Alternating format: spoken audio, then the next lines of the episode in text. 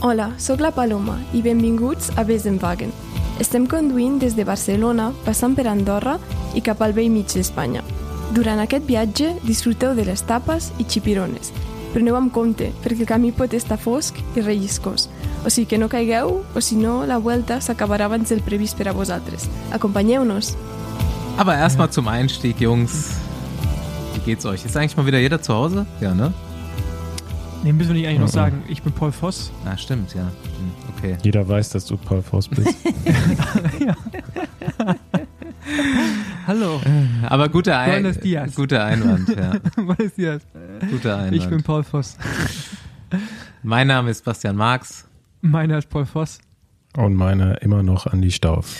und wie jede Woche vielen Herzlich willkommen. Dank an Rafa für die frische Paella, die es heute hier im Besenwagen gibt. Aber zunächst ja nach Deutschland und äh, dazu, dass wir mal wieder alle zu Hause sind, habe ich gerade festgestellt. Nee, sind wir nicht. Echt immer noch nicht? Stau. Ey, natürlich, guck mal, Ich bin noch nicht zu Hause. Mann, der, Stau. der, der Stau, Ein Leben. Guck mal, Stau, ja, der ist seit, Nur ich weiß, Also Urlaub. gefühlt ist Andi seit zwei, seit zwei Monaten irgendwo im Urlaub und da hat auch seit zwei Monaten sehe ich nur in diesem, mit diesem Handmikro vor uns sitzen, anstatt mit dem richtigen, guten. Funktioniert. Ähm, Beides. Also nicht zu Hause sein und Handmikrofon. Ja. Ja, ich, äh, genau, ich komme ich komm pünktlich zum New Bike Month. Oh. Komme ich zurück. Oh. Gibt's Im jede Woche ein neues. Rad. Im, genau, gibt's jede Woche, für- aber dann nur zwei Wochen. aber reicht ja erstmal. ja, hast du schon eine Nachricht über Fertigstellung oder Liefer? Äh, Ja, Anfang September jetzt, also genauer Tag weiß ich noch nicht, aber kommt jetzt. Ja, aber, aber das sind ja Italiener. Also heißt das, also steht da drin. Ja, das heißt, am- im August hat es nicht geklappt, weil die da nicht arbeiten, ne? da machen die ja stimmt, Urlaub. genau, Ferien. Und Anfang September, dann wird es jetzt verpackt und dann wird es geschickt und dann Okay. kommt hoffentlich alles heile an. Mhm. Ja, Ich hack, okay, ich ähm, hack nochmal nach bei deiner Laufradbestellung, ob das auch funktioniert. Genau. was kommt da rein? Envys oder was? Irgendwas richtig sau, hohe sau Laufräder hohes. Also so. Laut muss es auch sein, auf, jeden Fall. Außer die, den Freilauf. Der ist Basti, äh, der hat das für sich beansprucht, jetzt so einen ultra la lauten Freilauf. Der braucht keine Klingel mehr, weißt du? Der hört irgendwann immer auf, zu, Ich wirklich das so so- laut. Ich finde das Aber unangenehm. ich finde das auch kacke. Ich finde das auch kacke. Das muss so ein leichtes Klickern sein. Muss Ja. ein schönes Geräusch sein. Ja, ich finde auch so lauter Freilauf ist echt, das ist, das ist wie Einkaufsstraße mit 5000 Umdrehungen langfahren. Wir- Auto. Ich habe ja schon so- mal vorgeschlagen, über äh, Sounds oder Geräusche beim Radfahren zu reden. Sollen wir spontan die Top-Geräusche raussuchen? Die ihr, oder was wären eure schönsten Geräusche beim Die Radfahren? schönsten und die schlimmsten. Kann ich, kann ich, kann ich machen. Also ich finde, wenn man, wenn man die richtige Felgen hört, das ist wahrscheinlich so zwischen der 50er und der 40er und man schaltet dann runter. Dieses Ding. Klack und dann geht quasi, die- dieses Klacken geht dann so durch die Felge, so als Hohlraum noch Mhm. durch, weißt du, und wird so ein bisschen, das finde ich, das finde ich ein mega geiles Geräusch. Gab's, früher bei den Scheiben war es immer so ein bisschen zu viel, so, aber bei so einer semi-hohen Felge, also wahrscheinlich, Andi, was du bekommst, so 50er, finde ich es perfektes Geräusch, und runterschalten, so bam, bam, bam. Finde ich geil. Wenn man noch runterschalten kann, Paul, dann ist gut. ne? Ja. Das, dann tatsächlich Freilauf, finde ich auch, also so, ein- so, ein- so ein, wie du, wie du gerade schon beschrieben hast, so, so leichtes Klacken. So ein ganz, so ein Summen fast schon, finde ich geil. Und irgendwie Abrollen von Laufrädern. Mhm. Und dann im Wegetritt, finde ich. so. Das ist es bei mir. Ja, Wo man es auch noch so ein bisschen So- durchs Carbon durchhört. ja, ja, genau. Oder halt, ja, so, so, so ein, das ist dann auch, ja, so Abrollgeräusche, aber halt so, so schön satte, weißt du, wie, so, so bassig so ein bisschen. Finde ich auch gut. Ich habe Hm. kurz überlegt, ob ich gut finde, wenn man, wenn man am Limit ist und dieses schwere Atmen. Aber ich glaube, das finde ich nur bei mir selber gut, bei anderen nicht. Obwohl, ich, ich höre gerne andere hinter mir schwer atmen. Darauf habe ich nie, nie geachtet, irgendwie. Äh, außer es gab so Leute, die haben ja so ein spezielles Atem, äh, so einen Echt? speziellen Atemsound gehabt. Weißt, kennst du noch David de la Fuente? Der ja, ja. ja. ja, aber ich finde, also ich nutze das auch schon als Indikator, ob jemand hinter mir am Limit ist oder nicht. um ehrlich zu sein. Also ich, Ich, hab, ich atme immer durch die Nase beim Radfahren, deswegen weiß ich nicht, ob dir das so weiterhilft dann. Es gibt sowieso verschiedene Anzeichen bei verschiedenen Leuten, ob die am Limit sind. Wir hatten früher einen Ja. in der Gruppe, der hat dann immer, wenn der am Limit war, du hast nichts gemerkt, es war ein kompletter Eisklotz, aber wenn der am Limit war, haben sich so die Augenbrauen über die Brille gehoben. sonst, sonst waren die hinter der Brille. Aber also ich mache jetzt mal weiter mit meinen Top-Geräuschen. Äh, das ist auf jeden Fall auch, dass äh, wenn du so ein Wiegetritt bei mit Carbonlaufrädern, also mit Hochprofillaufrädern, das glaube ich schon ziemlich cool. Dann natürlich das Bremsen von Korkbremsbelägen auf Carbonfelge. Das ist mit mein Lieblingsgeräusch. Und ja, dieses Schalten fand ich eher immer nervig. Also ich weiß auch gar nicht, ob ich noch so viele, ob ich noch so positive Sachen habe. Ich habe eins, das ist so ein Mittelding. Der Umwerfer von einer elektronischen Schaltung. ja, dieses Zip, Zip. Das war, also, ne, im Vergleich, also ich finde ja, elektronische Schaltung ist ja für viele mittlerweile normal geworden, aber als das neu rauskam, das war so der Shit, oder? Das musste man haben. Und jetzt würde ich es auch gar nicht mehr nicht haben wollen. Und ich kann mich aber noch dran erinnern, als die ersten DI2s auf den Markt kamen damals und dann im Profifeld aufgetaucht sind, da kannte man das Geräusch ja nicht. Und eine Zeit lang habe ich nicht gecheckt, woher dieses Geräusch kam, wenn man immer so über eine Kuppe vom Berg gefahren ist oder so und auf einmal ging es so, ne, kam dieses Geräusch und ich dachte immer so, was war das jetzt so? Ist hier irgendwie so, ist das so ein Zeitnehmer oder was ist so eine Bienen. Kamera oder was weiß ich für die Bergwertung? Ja, ich, am Anfang wusste ich nie, wo, woher dieses Geräusch kam, bis ich dann selber mal einen DI2-Umwerfer dran hatte und dann mache ich dieses mache ich den, den Schaltvorgang und dann höre ich dieses Geräusch und ich da, kam mir richtig bescheuert vor. Ich denke so, okay, hast dich jetzt hier ein paar Monate lang hast dich verfolgt gefühlt von diesem Geräusch und äh, ja, dann habe ich es entdeckt. Wie, wie ist das bei euch? Findet ihr so Windgeräusche nervig oder nicht? Also das wäre jetzt mein Top 1 nervigstes Geräusch. Wenn du eh schon so mental am Ja. Limit bist, weil du vielleicht schon ein bisschen gebumst bist von der Fahrt, bist auf dem Heimweg, hast Gegenwind und dann das, dieses kontinuierliche Windgeräusch macht dich auf jeden Fall fertig. Ja, aber noch schlimmer ist ja Windgeräusch bei, einer, bei einem Helm, Helm-Brillen-Kombination, die nicht Ja. passt. Das wird noch verstärkt. Was? Ja, ihr kennt es nicht. die also dann Helmschlaufe, wenn die so es- blöd am Ohr noch so einen Winkel macht. Ja, und dann so eine, ja, es, es, Das, da ist mir noch nie ein Unter, Unterschied aufgefallen. ne, doch, doch, doch, da gibt da gibt's, äh, da gibt's schon so Kombis, die, die funktionieren nicht so richtig und dann hast du irgendwie so komische Geräusche. Oder ich hatte mal irgendwann, ich weiß gar nicht wann, das war ein Helm, der hat tatsächlich einfach gesummt, wenn man schnell gefahren ist. Hat er sich Das war, ich, aufgeschaukelt. Aerohelm. Und der, der hat einfach innen drinnen die Luft, hat sie halt einem so verwirbelt, dass das Ding einfach gesummt hat. Kann natürlich auch mal in der Klatze liegen. Verrückt. Äh, mit Haaren, dass es mit Haaren so nicht gewesen wäre, aber das war echt, äh, das war echt richtig nervig. Ich bin mal gespannt, ob das äh, Leute bestätigen können. Also Besenwagen kann man jetzt in Zukunft auch buchen für so Consulting bei Sound Engineering im Radsport. Das allernervigste Geräusch beim, beim Radfahren ist auf jeden Fall quietschende Scheibenbremsen. Oh jo. Und ich frage mich, also ich, ich frage mich da echt, wann wir an diesen Punkt kommen, weil beim Auto quietscht du auch nicht. Wann wir an diesen Punkt kommen, dass du, also erstmal, dass du Scheibenbremsen fein einstellen kannst, also dass du diese Belege Mhm. so, so müh verstellen kannst, irgendwie mit einer Schraube von außen, ohne dass Ohne du irgendwie, diesen ganzen Klotz sowas- zu bewegen, ja. Ja, genau. Und wann wir da sind, dass es nicht mehr quietscht. Weil, wie gesagt, Autos quietscht ja auch nicht. So, und äh, das Also muss möglich sein. Die behaupten ja, dass es halt deswegen ist, weil es halt immer noch so hart auch um Gewicht geht und halt dann deswegen die Teile so fein sind, dass kann solche sein, ja. Sachen immer noch weiter auftreten. So eine Autoscheibe ist halt schon ein bisschen massiver, muss man zugeben. Ja, ja, ja, natürlich. Also, wie gesagt, ich habe davon, aber da habe ich jetzt wirklich gar keine Ahnung von. ähm, aber ja, ich, also gerade das mit dem Einstellen, ey, ganz ehrlich, das würde ich mir so sein, dass man von außen einfach so eine kleine Schraube einfach ansetzen, dann so kann man so die, die Belege hin und her schieben. Das wäre so geil.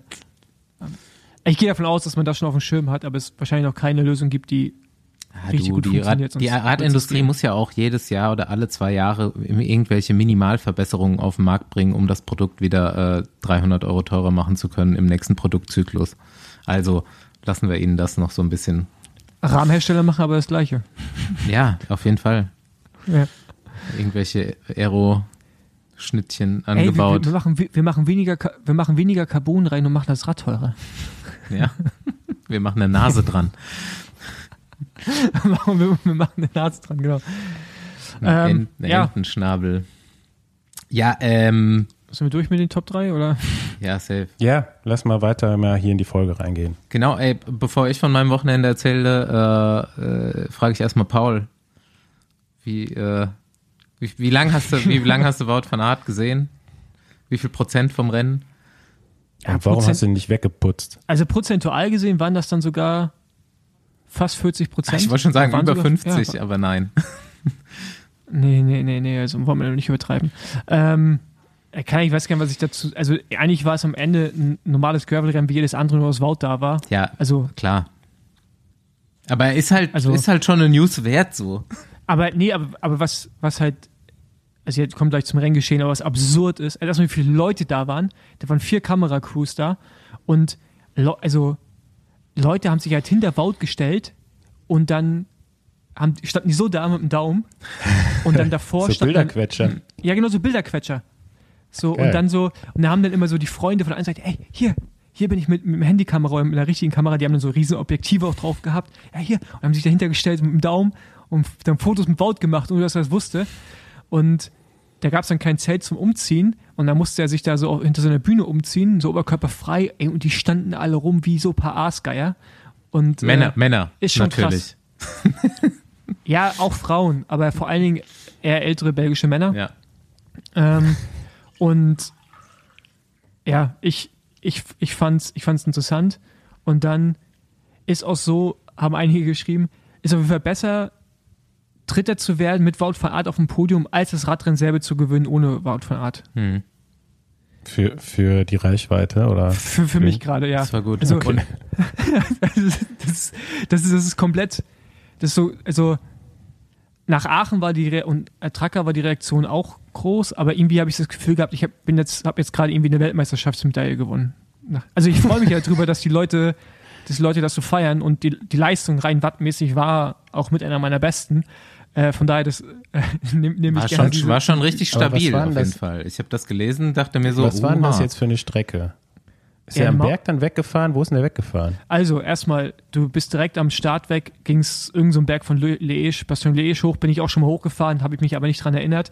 Da war auf jeden Fall Auf der Sehr Straße? lange- ja, ja, sehr lange, sehr steil. Vom Start weg ging es auf der Straße hoch. Hm. Und ähm, da habe ich einfach so Sack in der Kette. Alter Mann. Also ich bin ja dann auch einfach mal zehn Jahre älter als alle anderen, mit denen ich da irgendwie um die Wette fahre. Und das merkst du dann da halt wirklich einfach. So die Spritzigkeit ist halt dann nicht mehr da. Und da halt rein, oben Single Trail, oben raus, dann Single Trail. Äh, und dann Gruppe mit Wout van Art und Sascha und so fahren direkt weg. Ich glaube sechs Leute. Und ich muss dann von Gruppe zu Gruppe fahren, bis ich dann irgendwann in der zweiten Gruppe bin, so um Niki Terpstra, Jan Backerlands und so. Und will dann versuchen, mit denen das Loch. Hä, aber Sascha ist doch auch alt, oder? Ja, okay, das, ja, das war jetzt meine Ausrede. Aber erstmal um, nächst, erstmal Umbiker, deswegen. Und Crosser, Crossmeister. Nein, aber das mit den Altsein war jetzt eine Ausrede einfach nur. Auf jeden Fall war ich nicht da vorne und äh, wir haben das Loch nicht zugekriegt. Ich bin dann einfach irgendwann gesagt, okay, ich kenne die Situation. Äh, Wenn ich da jetzt nicht hinfahre, dann ist äh, Zug abgefahren. Und wir, musste ich dann das Loch, oder bin ich das Loch zugefahren, zugesprintet. Und das hat mich Mhm. mal mindestens ein Leben gekostet. Weil die sind vorne schon so schnell gefahren, dass so ein Aber Wout Jasper, war vorne. ja, das, ja, ja, also die, die sind am Berg weggefahren und waren einfach weg. Zu sechs. Und ich bin irgendwie oben als 50., 60. über die Kuppe gefahren. Musste dann von Gruppe zu Gruppe und dann hinspringen.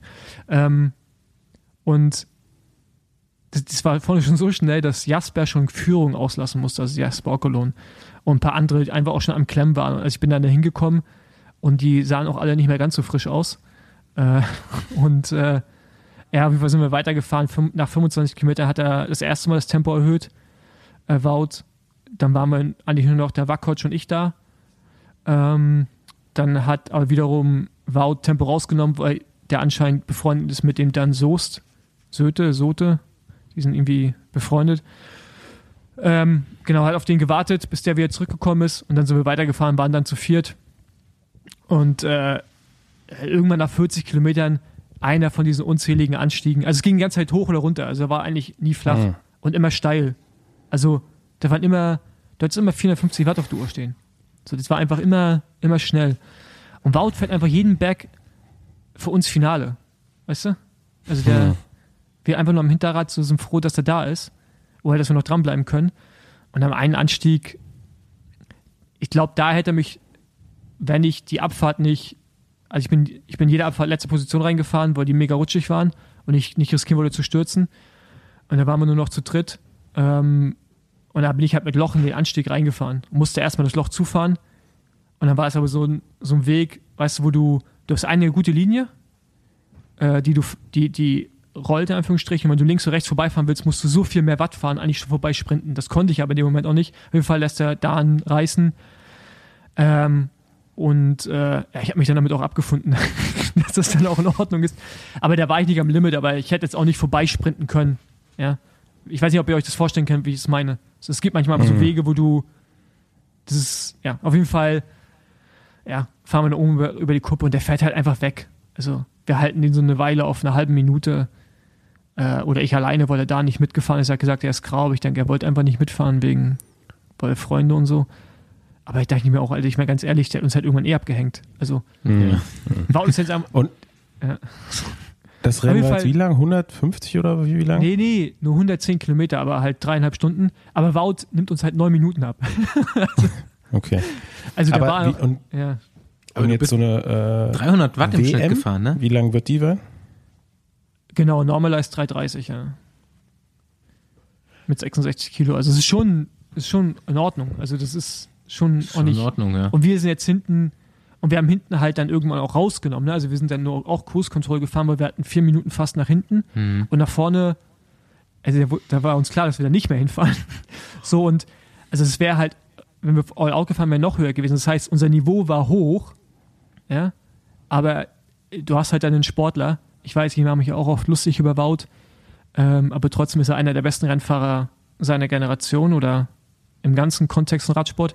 Und da hast du halt keine Chancen. Also, Ja, maximal der Zweitbeste. Ne? ja, aber für uns reicht es dann halt immer noch, ja. Ja, klar. Also, also du hättest da aber auch, also ganz ehrlich, du hättest da jetzt halt auch schon Mathieu hinstellen müssen, weil Wout war selber überrascht, wie gut er war. Ne? Du hättest ja Mhm. Mathieu auch hinstellen müssen. Auch andere Straßenfahrer hätten da irgendwann Probleme bekommen, weil das war einfach so, der ist so schnell gefahren. Aber ich, ich deswegen, ich frage jetzt, die WM ist dann nochmal deutlich länger oder ist die, wie lang wird die sein? Äh, die Information, die ich habe, dass es 150 Kilometer sein wird und nicht so wie letztes Jahr, sondern äh, nördlicher und bergiger. Also Hm. bergig ist das falsche Wort.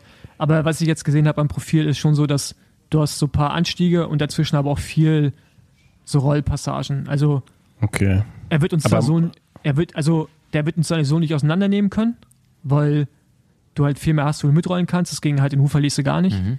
Weil da war halt einfach so eine Trittzeit die ganze Zeit. Ähm, genau. Aber ja, also wenn der zur WM kommt und der wird auch ein gutes Team haben, so der, also, Es kommen da auch alle dahin, so wie ich gehört habe, oder? ne, Wa- äh, Mathieu fährt nicht. Das ist wohl schon ziemlich sicher, was ich gehört habe. Echt? Normale Ja. Weltmeister reicht.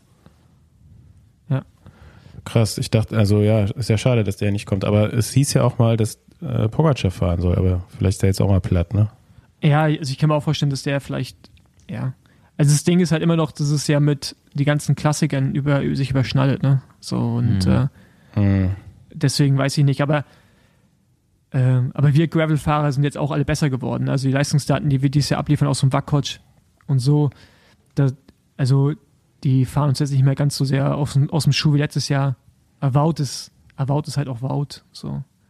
Ich will, ey, ich würde gerne mal seine Daten sehen. Weil ohne Mist, man, der muss ja, der wiegt natürlich auch mehr als ich, aber äh, äh, der ist wahrscheinlich seine Schwelle gefahren, als wir abgefallen sind. Mhm. weißt du, so ungefähr. Äh, ja, Geil. das ist, äh, aber hat Spaß gemacht, waren viele, war so wie so ein belgischer Klassiker, ne? Leute fahren von Feldweg zu Feldweg mit Mhm. den Autos und so. War, ich habe Cool. ich hab mich gefühlt bei so einem flämischen Rennen einfach. Cool. Nächste Runde Trainingrunde, gesponsert von Ja, Leute, ähm, äh, erstmal nochmal die Einladung, wenn wir jetzt kurz äh, zu unserem Partner Whoop kommen. Leger Weltcup bitte fett anstreichen im Kalender, besucht uns da. Wir brauchen ein bisschen, wir werden das auf Englisch machen, aber wir brauchen auf jeden Fall ein bisschen Publikum, gerne auch eben deutschsprachige äh, Besenwagen-Fans. Schweiz ist nicht weit weg. Äh, vielleicht ist jemand sowieso da auf dem Weltcup unterwegs äh, und schaut sich diese Mountainbike-Veranstaltung an. Äh, hier die Ankündigung auf jeden Fall 9.9. Besenwagen Live Podcast Leger. Weltcup Mountainbike. Aber, zweites Thema, Whoop. Paul, erzähl uns doch mal äh, von deinem, ja, beeindruckenden Leistungsoutput in diesem Rennen gegen Wout van Aert. Wie war deine Whoop-Historie vorher und wie sind deine Predictions für die DM? Ist auch interessant, dass es für mich ein guter Leistungsausput war und für Wout van Art einfach wahrscheinlich nur ein Grundlagentrainingslager. Aber, oh, Grundlagentraining.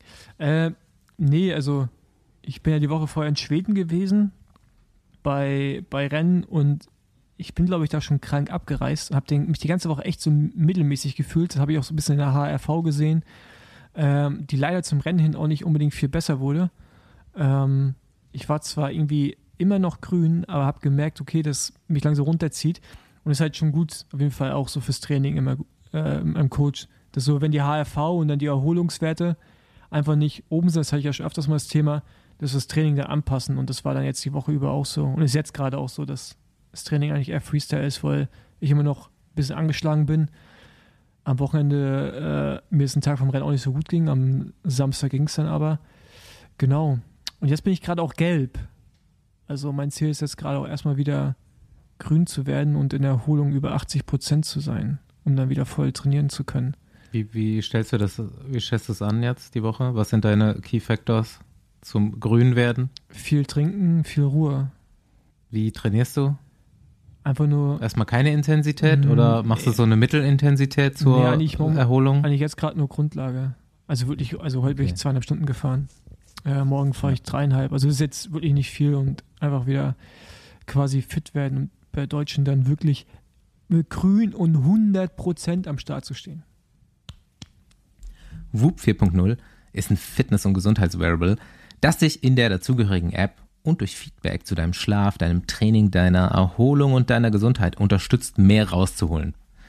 Werte wie Herzfrequenzvariabilität, Erholung oder Ruhepuls sind ganz klare Indikatoren für deine Belastbarkeit oder den Status deiner Erholung.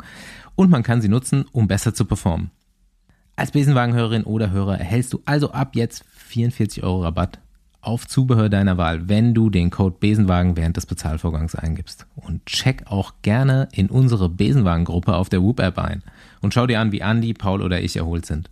Den Code dazu und die restlichen Infos findest du nochmal bei uns in den Show Notes.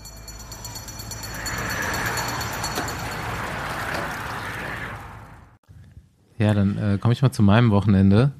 Damit können wir vielleicht dann auch direkt ins erste äh, richtige Thema einsteigen. Ich war nicht bei der Deutschland-Tour.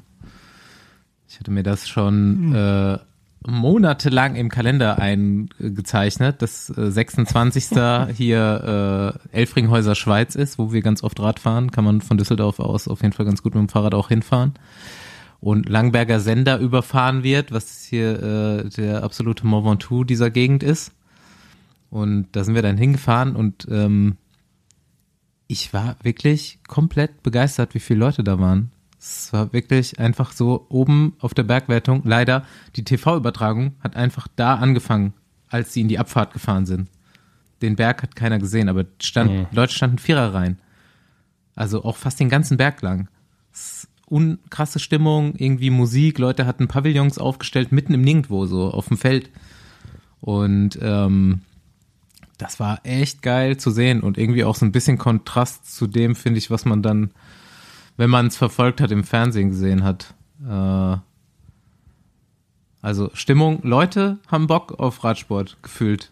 so, aber im Fernsehen kam das wieder nicht so geil rüber, fand ich, oder? Wie, habt ihr was mitgekriegt? Wie habt ihr es wahrgenommen? Nee, ich muss sagen, ich habe gar nicht so viel mitbekommen von der Deutschland-Tour. Ähm, irgendwie ein ungünstiges Datum auch. Voll, ne? ne? Also es waren viele Rennen parallel. Und viele deutsche Stars ähm, einfach gar nicht da. Das, das ja. fand ich sehr. Also ein bisschen schade. Ja, schade. Aber du hast halt parallel noch ein World Tour Rennen, die Vuelta geht los. Ähm, ist halt auch für die Teams schwierig, Mhm. da ein gutes Aufgebot hinzuschicken. Aber ja, Radrennen in Deutschland funktionieren eigentlich immer vom Zuschaueraufkommen her. Mhm. Ne? Ist immer nur schwierig, welche organisiert zu bekommen irgendwie. Mhm. Ähm, aber Zuschauer waren eigentlich immer da. Also auch in den ganz dunklen Zeiten des Radsports äh, hast du die mindestens die Anwohner immer hinbekommen. Mhm. Die einzigen, das einzige Rennen, wo ich mich dran erinnern kann, wo relativ wenig Leute immer waren, das war dieses Rennen in Berlin, weil keine Ahnung irgendwo weit Ah, ja. ab vom Schuss für Berlin da. Ähm, Ja, die ist einfach zu groß, die. Stadt. Ja. Ja, ne, also. Aber ansonsten ja, klar. Äh, Ist, ist es eigentlich illegal, einen Fahrer einfach so zu verpflegen irgendwo? Ja, klar. Also vor allem, wenn du es nicht, wenn du nicht dem Team angehörst. Ja, habe ich, hab ich gemacht, aber Ha- ja, war klar. Also du bist auch richtiger Fan. ich, äh, ich, ich, mein Kumpel wohnt gegenüber, wohnt kein Kilometer Luftlinie von hier. ja, ansonsten wie gesagt, so ich fand's schon irgendwie gute Rundfahrt, war auch äh, coole Etappe da, coole Gegend, aber dadurch, dass ein Emanuel Buchmann, Lennart Kemner, irgendwie dann Zwiehoff als Lokalmatador in Essen wahrscheinlich, Kemner als Lokalmatador in Bremen gefehlt hat. Ey, du hast doch Rick Zabel da gehabt. Rick Zabel war da, ja. Ähm, dazu keine, also Publikumsmagneten wie Maurice Ballerstedt, alle bei der Vuelta. ja, es ist auf jeden Fall halt so in Medien jetzt definitiv kein großes Echo gewesen da zur Deutschland-Tour. Nächstes Jahr. Und was natürlich auch schade war, ist, dass Mats Pedersen den, äh, den Sieg um einen Platz verpasst hat im Prolux. Wäre natürlich auch nochmal aufsehenerregend gewesen, wenn ein Topfahrer da eine Ja, Etappe glaub- gewinnt. Wir haben uns in der letzten Folge drüber unterhalten, dass bei ihm ja ganz gut läuft, bis, und er fährt jetzt so lange, bis der Motor aus ist. Jetzt ist er aus. Kann schon sein, dass er dann auf jeden Fall auf der ersten Etappe ausgegangen ist. Oder ob er vielleicht auch einfach mal so gesagt hat, ey, ist natürlich auch immer anstrengend, ne? So mental einfach ähm, jetzt seit Wochen jedes Rennen voll, voll zu fahren, voll reinzuhalten, jedes Mal. Ähm, da bist du, glaube also so, so kenne ich das von vielen, von vielen Rennfahrern, dass dann eher irgendwann so mal der Kopf sagt, ey, das reicht jetzt mal, als äh, die Beine schlapp machen. Und er hat ja noch ein paar Kollegen, die da schnell fahren wollten. Ähm, ja, aber wäre natürlich geil gewesen, den, den Prolog da zu gewinnen. Aber auch die Etappe danach, ne? Ich, die ging nach, äh, also diese Etappe im Saarland. Normalerweise kommt er da ja mit an, aber da hat er auch schon irgendwie relativ früh die Segel gestrichen. Mhm.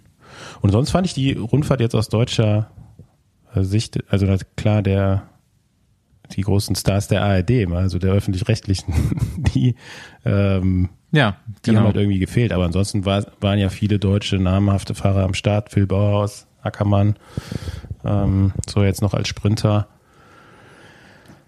Habt ihr das gesehen, dass, dass bei Großschartner, dass sie den ganz, dass sie den ganze als Deutschen verkauft haben? Ganz oft habe ich bei Tweets halt einmal eine deutsche Flagge dahinter bekommen, statt eine österreichische.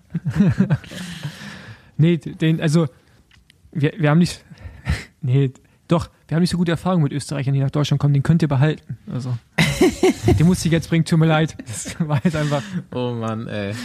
Schu- Entschuldigung. Okay, nächstes, nächstes Thema. Andi, erzähl äh, bitte das Gerücht, was du uns erzählt hast. Dass äh, Ineos, Gerücht, was dass ich euch Ineos überboten Aber- wurde. Ja, aber nicht wieder Oh ja. rausschneiden hier, weil letzte Woche wurde nämlich was entfernt aus dieser Folge. Das möchte ich jetzt mal so ganz transparent sagen. Ähm, Ist okay, ich muss ja nicht immer die Gerüchte hier streuen. doch, wir sind aber der Gerüchte, wir sind der Gerüchte-Podcast und Wir sind nicht vielleicht, der Gerüchte-Podcast. doch, und vielleicht sind wir auch Nein. so, vielleicht sind wir auch so einflussreich, dass sich dadurch gewisse Dinge so ergeben dann auch. Weißt du? Ich glaube, da überschätzt du uns ein bisschen. Ähm, ja, ich habe tatsächlich gehört, es gehen angeblich noch mehrere Leute äh, mit ins Rennen, um tatsächlich Patrick Lefebvre und seinem Investor, Patrick Lefebvre ist ja nicht der alleinige Inhaber von Quickstep, Sud- Sudal, wie auch immer, welche Su- Reihenfolge die jetzt die beiden Sponsoren haben. Aber Alpha Sudal war Vinyl. richtig und Quickstep auch. Ähm, und da soll es einen riesen Unterschied geben und Ineos ist nicht der Höchstbietende aktuell. Also Okay. wenn, wenn das stimmt, Bora. was ich gehört habe, dann geht das Team woanders hin. Beziehungsweise da muss man sich dann auch nochmal konkret fragen, wie das Ganze ablaufen wird. Es ist ja so, dass dann ein Unternehmen das andere kauft. Aber in dem Fall, ja, also es, ne, wie, wie funktioniert das dann genau? Welche Okay. Fahrer werden übernommen, welche nicht? Welche Betreibergesellschaft hat am Ende Bestand? Weil- ganz viel, Also äh, zwei Teams fusionieren quasi. Genau, Ja, fusioniert. Und äh, Alemannia oder wie Alemannia. Nee, ich, also kann, kann sein, dass da auch noch mitgeboten wird, aber davon habe ich jetzt nichts gehört. okay, aber das, ich meine, da gibt es jetzt ja nicht, es ist ein existierendes World Tour Team. Nee, PKT. ja, Pro Team. PKT heißt ja nicht mehr Pro Team. Ein Pro, okay, warte mal, warte mal, mal. Ist, ist, da, ist, da Muss- irgendein, ist, muss- ist da irgendein Team von, von, von, irgendwelchen, äh, von irgendwelchen Saudis gesponsert? Nee, aber Tudor, ich glaube, die würden sich da auch verheben und die müssen die auch gar nicht machen, oder? Nee, sind die auch nicht.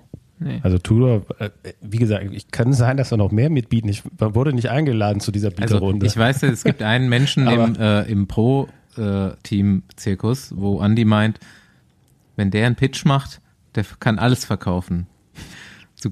Das stimmt. Der hätte auch wahrscheinlich jemanden im Hintergrund, der das einfach so bezahlen könnte. Äh, Andi, Ähm. aber jetzt, jetzt habe hab ich eine Bitte an dich. Wir piepen das. Fabian, das musst du jetzt piepen. Kannst du uns beiden einfach gerade mal sagen, wer das ist? Was du gehört Also es hast. gibt- wir piep, Es gibt, piepen das. Paul, du kommst bestimmt noch selber drauf. Es gibt zwei Pro-Teams aktuell. Da steht bei beiden Pro-Teams ein Milliardär dahinter. Ja, eins Und einer fällt mir von auf den jeden beiden, Fall ein. Der, einer von den beiden hat ein Angebot angeblich abgegeben. Hä? Pro-Team. Israel ist schon. das World wird Tour? jetzt gepiept. Nein. Israel das ist ein Pro-Team. Ah, Israel ist Pro-Team? Okay, das, ey, ganz Das, an, das andere ne? fällt mir jetzt auch nicht. Muss man nicht piepen. Also das ist ja, also es sind zwei, Ja. ne, zwei Ja. könnten überhaupt nur diese, Ja, und wer dieses, ist noch? Äh, ähm, Q3610 gehört einem Ah, ja. Menschen, der heißt Ivan Glasenberg. Und das war der, wo Ah. ich Der ist meinte, auch ziemlich reich. dass Andy gesagt hat, der Teammanager davon, der könnte jeden von allem überzeugen. Ähm, ja, Das wäre, das wäre für mich auch tatsächlich der einzige, also das Q365 wäre für mich das einzige, was Sinn machen würde, weil das, weil ich finde, Israel, wie heißen die, heißt Startup Nation? Premier Tech. Oder wie heißen die jetzt? ja, Premier Tech. Premier Tech. Ich finde, die sind eigentlich ein ziemlich gutes Team mittlerweile. Also ich finde, die so aus dem lächerlichen Status sind die für mich so ein bisschen raus. Ich glaub, Ja gut, du kannst ja, du kannst ja das meiste von Quickstep rausschmeißen. Ah, nee, nee, nicht Ineos, sondern Quickstep. Ähm, aber Q36? Ja, also wenn die das, wenn die wieder in die World Tour oder wenn die überhaupt in die World Tour wollen, wäre das ja quasi der einzige Weg, weil wahrscheinlich kriegt man es mit Punkten auf absehbare Zeit erstmal nicht hin. Mir, mir Ja. fällt auch gerade kein Fahrer ein, der da fährt, außer Jack Bauer, wo ich Das ist ja mal, das ist ja mal mega interessant hier auf jeden Fall. Ja. Ähm, Col Colombo fährt da noch. Äh, Hab ich, kann man sich merken vom Namen her. Ist auch, glaube ich, Den ein würde ich auch behalten. Mountainbiker aus der Schweiz, Filippo Colombo. Und der ist auch echt gut gefahren bei den Klassikern. Muss mal gucken, die Ergebnisse. Der ist eigentlich ja vorher noch nie, ich weiß nicht, ob er schon mal in Belgien war, aber auf jeden Fall äh, kam er da ganz gut zurecht.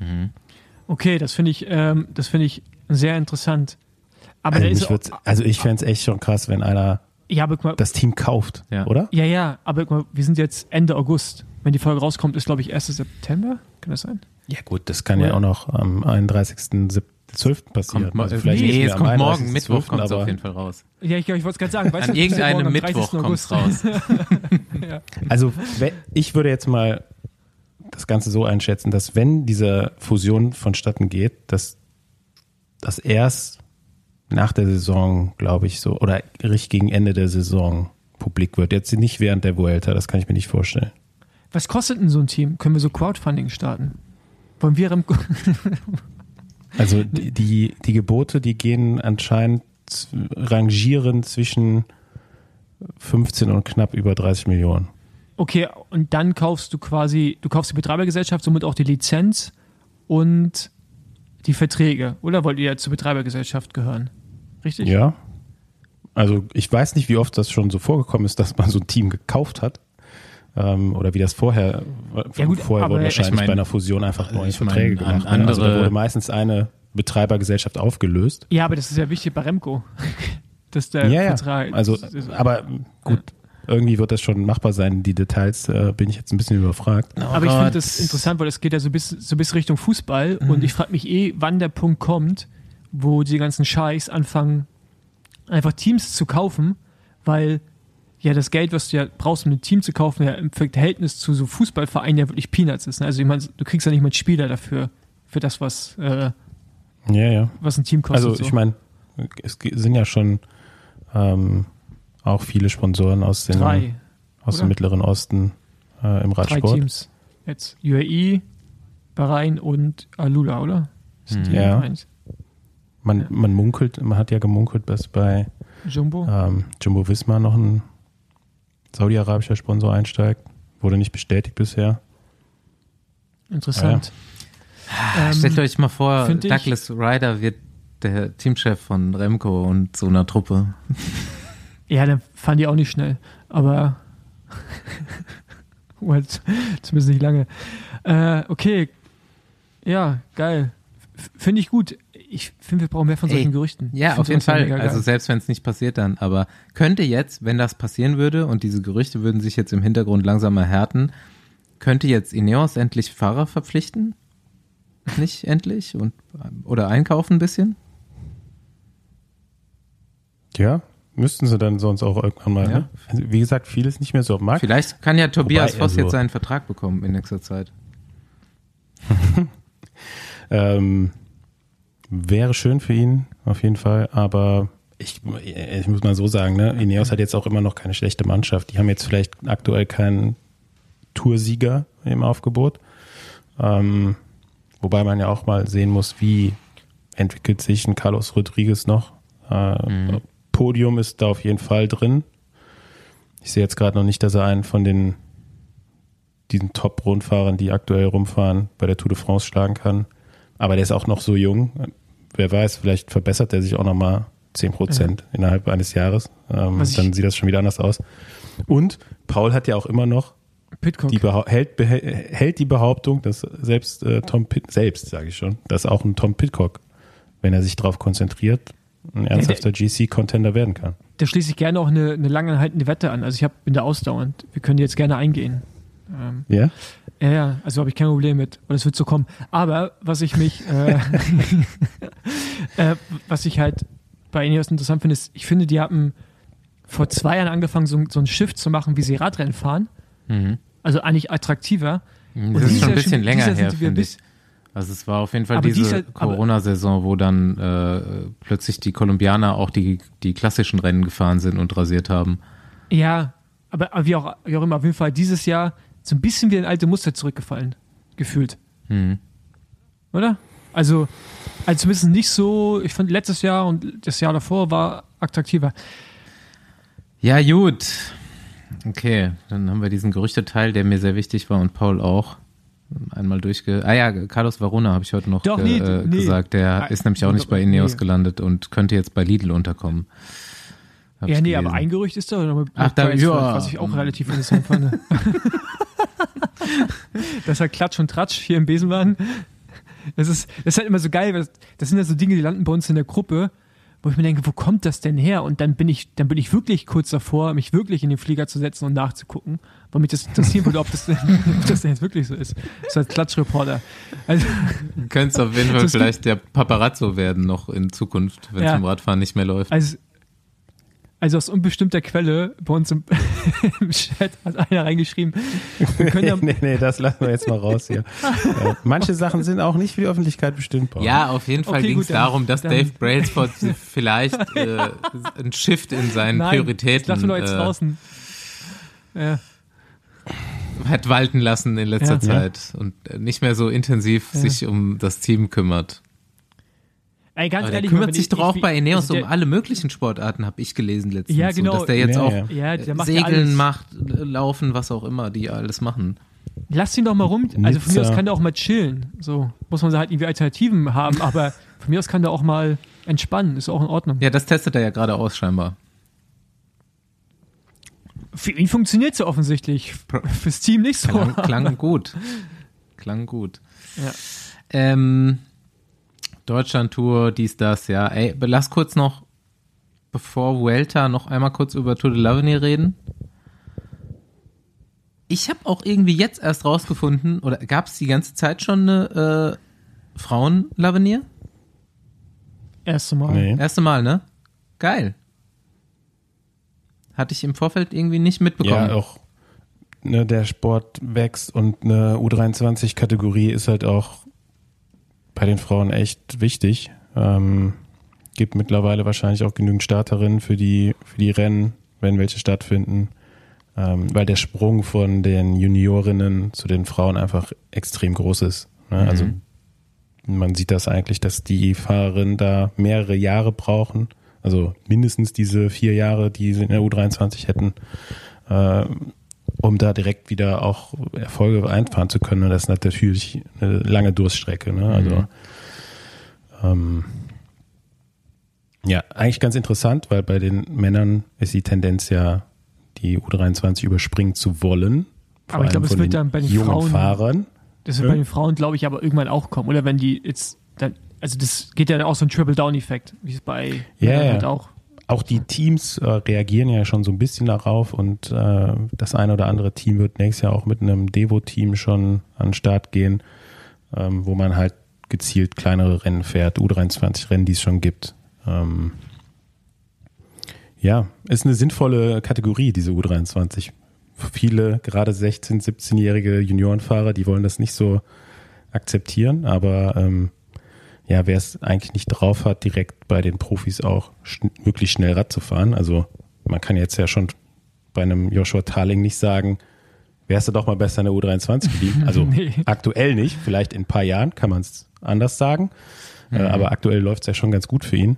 Aber wenn du eben diese Erfolgserlebnisse ne, ein paar Jahre lang nicht hast, wie, wie kommst du denn überhaupt noch zurecht in den Profis? Bist du noch ein Siegfahrer, der du in den Junioren und in der U23 gewesen wärst oder warst? Ähm, ja, mal schauen. Sehr schnelllebig alles. Die, äh, bei den Frauen geht's ein bisschen, wird's vielleicht ein bisschen entschleunigt, das wäre gut. Ähm, ja, mal schauen. Ja, gut, Aber, aber, es ist schön, da, dass es die gibt, aber auch ultra schwer, ne? Ja, ja, aber, aber auch bei den Frauen wird es doch, sobald die Teams die Fahrerinnen ranziehen, auch aus finanzieller Sicht und mit längeren Verpflichtungen, werden die auch die Kategorien überspringen oder wenn es die Möglichkeit ergibt. Also, Ja, das machen die ja jetzt schon. Ne? Also, ja, ja, also, aber ich, genau, also ich glaube nicht, dass es irgendwie, ich finde es auch gut, dass es das gibt. Und guck mir die Startliste an. Also die Top 10 des Prologs bei den äh, Frauen, bei der Lavinier, der könnte auch irgendeine World Tour Rundfahrt sein, so ungefähr. Weißt du? Also es sind ja Ja. alles Top-Fahrerinnen, die auch bei großen Frauenrennen vorne rumfahren. Mhm. Oder Ja. der, Groß, der Großteil. Ja. Was ich mich, eine Sache dazu noch, was ich mich da allerdings frage, ist, wie die Fundings zustande kommen, weil diese ganze U23-Kategorie bei den Frauen ja so komplett neu ist. Ne? Mhm. Also du hast ja sowas so Gelder auch, wenn man es bei BDR guckt. Also ich hoffe, man kriegt das irgendwie hin, aber wenn das natürlich wächst, müssen natürlich die Fundings auch größer werden ne, innerhalb der Nationalmannschaften, wo du auf einmal noch ein, noch ein weiteres Programm laufen hast. ja Was- aber wir haben ja eine top ausgebildete Marketing-Truppe, die da auf Sponsorenakquise ist beim Hm. Bund Deutscher Ja, Radfahrer. Die werden mit Sicherheit in den nächsten Jahren das Budget richtig anheben können, damit sie vielleicht auch mal ähm, ja, so ein paar, ja, ist ja egal. Also, das passt man jetzt hier dieses Jahr nicht mehr auf. Doch, doch Andi, ich Andi finde- gar keinen Bock gerade auf. Äh, D- Doch, also ich finde, ich finde, wir können es jetzt schon mal, so, so weißt du, das Fass, diesen, dieses, dieses Eisending, weißt du, du so ein Fass aufmachst, wir können es mal kurz ansetzen und so ein bisschen schon kippeln und anfangen zu hebeln. Aber wir müssen noch nicht ganz aufmachen, aber ich würde schon gerne das dieses Jahr nochmal aufmachen und dann so richtig reinspringen. Also da hätte ich schon Lust drauf. Otto Fleck. Die Suppe willst du Corner. reinspringen, die ist ja schon, die, die, äh, die wird ja schon ein bisschen länger gekocht. Ne? Ja, ja, Weiß nicht, gut, ob die so gut ich, ist. ich habe ja in meinem Gravel-Bereich auch da viel zu, zu erzählen. Also ich meine, ist ja, also in Ja, diesem mach das doch in deinem Gravel-Podcast. nee, aber ich möchte ich, ich möchte ja gerne in diesem reichweitenstarken Podcast mit dir zusammen machen. Okay. In dem Podcast, wo er ein bisschen aufgeregter ist als in dem anderen. Im, Im Winterloch. Im Ja, Winterloch. Dampf. Ja, weil im Outside-Podcast bin ich völlig entspannt. Also da kann ich das Ja. gar nicht machen. Das ist mehr so ein, das ist wirklich mehr so ein Cannabis-Legalisierungspodcast.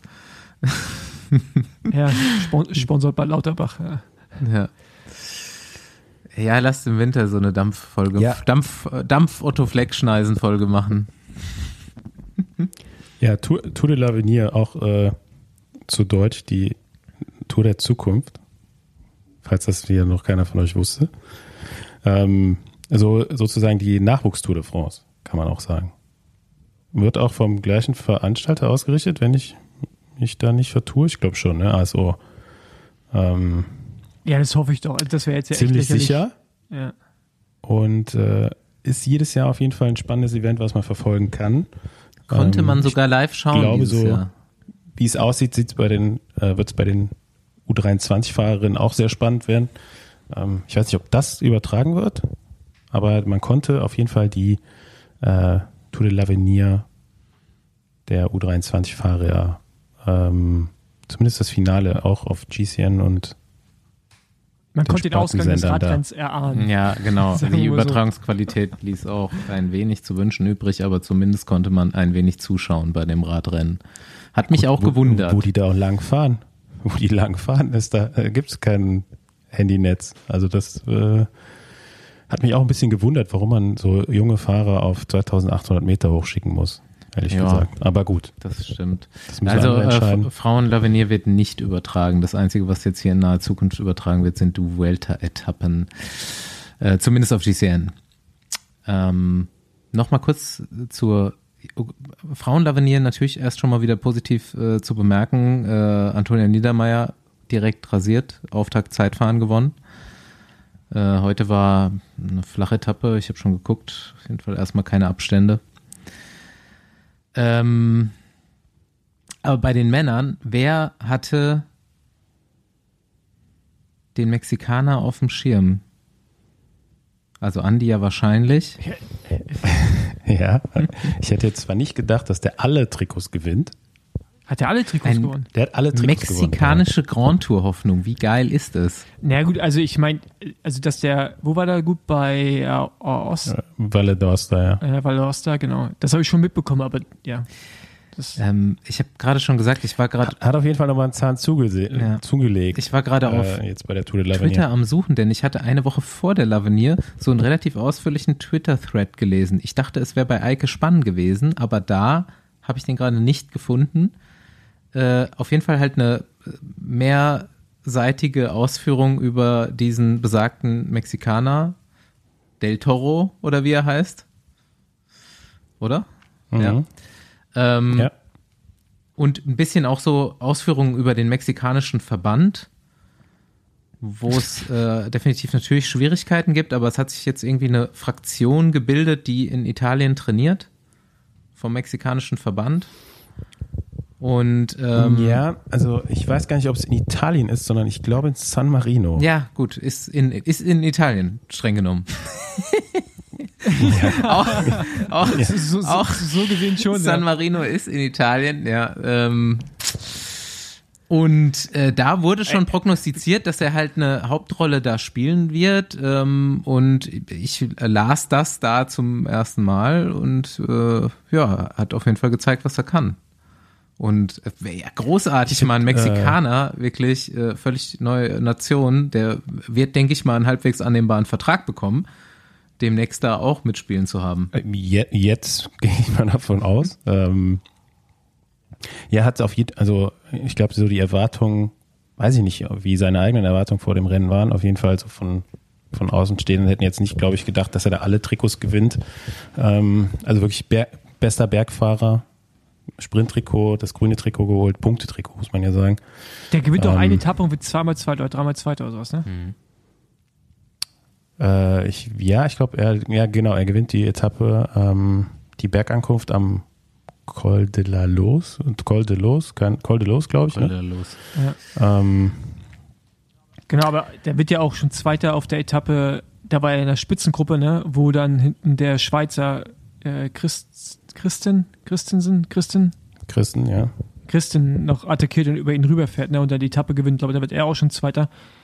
Ähm, ich habe den, ich habe auch die Rundfahrt geschaut, immer so wahrgenommen, aber der ist wirklich so, der, ja, der war, ja, ich glaube auch so von sich selbst überrascht. Also ich habe dir das gesehen, als er die Etappe gewinnt, wie die mexikanischen Betreuer da auf dem rumgesprungen sind.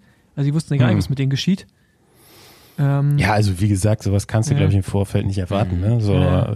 Also wenn du überraschend gewinnst, aber dass du dann wirklich so rasierst und äh, da jegliche Wertung, Wertungstrikots äh, mit nach Hause nimmst, ähm, hat man jetzt, glaube ich, hat da keiner erwartet. Wobei ich fand schon sehr professionell, wie, wie die ähm, ja, mexikanische Nationalmannschaft da aufgetreten ist. Sie hat einen Ernährungsberater dabei, alles so eigentlich schon wie so eine kleine Profimannschaft. Aber dann finde ich, aber ich weiß ja nicht, wer, aber Basti, hast du herausgefunden, wer da der Geldgeber ist? Also die werden ja, dieses Team, das nennt sich im Moment A- AR Monex, Monex Pro Cycling Team. Und das scheinen, äh, sind ja auch mexikanische Sponsoren, die dahinter ste stecken. Wie gesagt, So, also das Team sagt so, wir wollen den mexikanischen Radsport jetzt groß rausbringen. Das ist so deren Slogan, ne? Wie gesagt, ich finde diesen Tweet nicht mehr. Ich gehe mal in die Recherche. Irgendjemand wird's wissen. Ja, aber habt ihr es denn, kurz, habt ihr es be- mitbekommen mit der Mexikanerin, die im Frauenzeitfahren an den Start gehen sollte? Und wo der, ich glaube, der mexikanische Verband ist bei der UCI, der Radsportverband ist, glaube ich, gesperrt. Und deshalb muss das Olympische Mhm. Komitee alles organisieren. Und die haben anscheinend bei der WM in, in Glasgow jetzt dann irgendwie, also die muss, sie, der Verband oder das Olympische Komitee hat nicht ihre Reise übernommen, und hat dann einfach, als sie dann da war und sie hat irgendwie, musste Sachen verkaufen, damit sie überhaupt die Reise leisten kann, ähm, haben die quasi ihren Start gecancelt. Also die haben dann niemanden an den Start geschickt für das Zeitfahren. Also da findet wohl eine relative Korruption statt und äh, Mechaniker und Betreuer sind wohl alle First Class geflogen und sie musste ihre eigene Anreise bezahlen. Also es ist irgendwie, ich, ich glaube, eventuell würde mich jetzt mal interessieren, ob das noch so, also ob das auch das Olympische Komitee ist, was dahinter steckt, hinter L'Avenir oder ob das dann wirklich so komplett alles private organisiert ist. Also Weil- ich glaube, da steckt schon eher das Team dahinter. Ja. Ähm, wobei die jetzt gar nicht so viele, ja doch, die, das sind alles Mexikaner, die da fahren.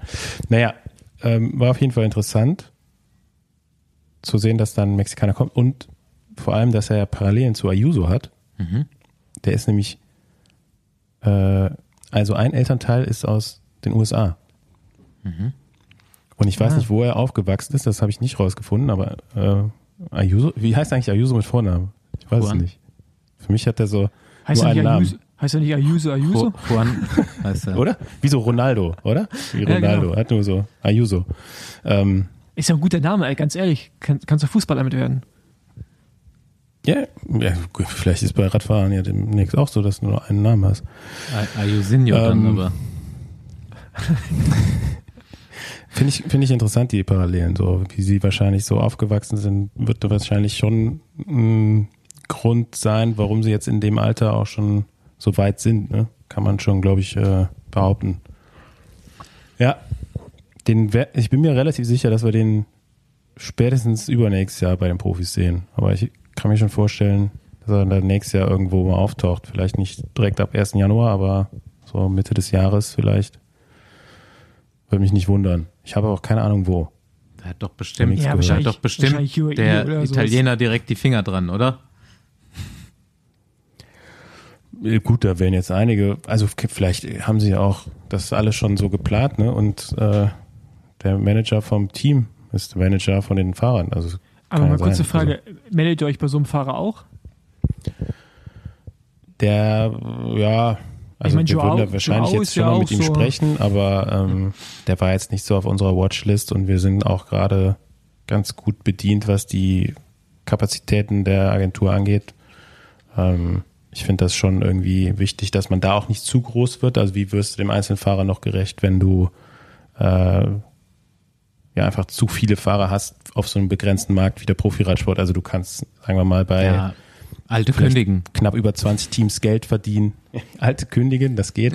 Aber ähm, wir hat, bei uns ist ja der Matthew äh, Riccitello, der bis zum letzten Tag auch noch im gelben Trikot war. Ist leider nicht ganz so schnell bergab gefahren, wie die, äh, ja, wie der Isaac, Isaac, Klar. Isaac del Toro, schätze ich mal, wird es ausgesprochen. Ähm, wo man aber auch keinem Fahrer einen Vorwurf machen kann, wenn er halt nicht sicher genug schnell abfahren kann, dann ist das halt so. Äh, die Etappe war leider auch so geplant, dass da eine ri- ri- richtig lange Abfahrt drin war. Ähm, da hat er halt viel Zeit verloren und hat am Ende auch nicht mehr die, die Power gehabt, das irgendwie am letzten Schlussanstieg zu kompensieren. Ähm, ja, Ja, also Klar, von daher Klar. sind wir da ganz gut äh, optimistisch, dass der sich auch noch ein bisschen weiter verbessern kann. War ja auch schon dieses Jahr äh, sehr stark beim Giro, beim erwachsenen Giro unterwegs. Mhm. Und mit, vielleicht hätte er auch mit einer stärkeren Mannschaft äh, die Rundfahrt nach Hause gebracht. Aber gut, ist halt, äh, wie gesagt, U23 Tour de France sehr spannend immer bis zum letzten Tag. Und äh, kann man sich dann mal auch im nächsten Jahr vielleicht angucken, wer es dieses Jahr noch nicht getan hat. Oder, oder nachgucken.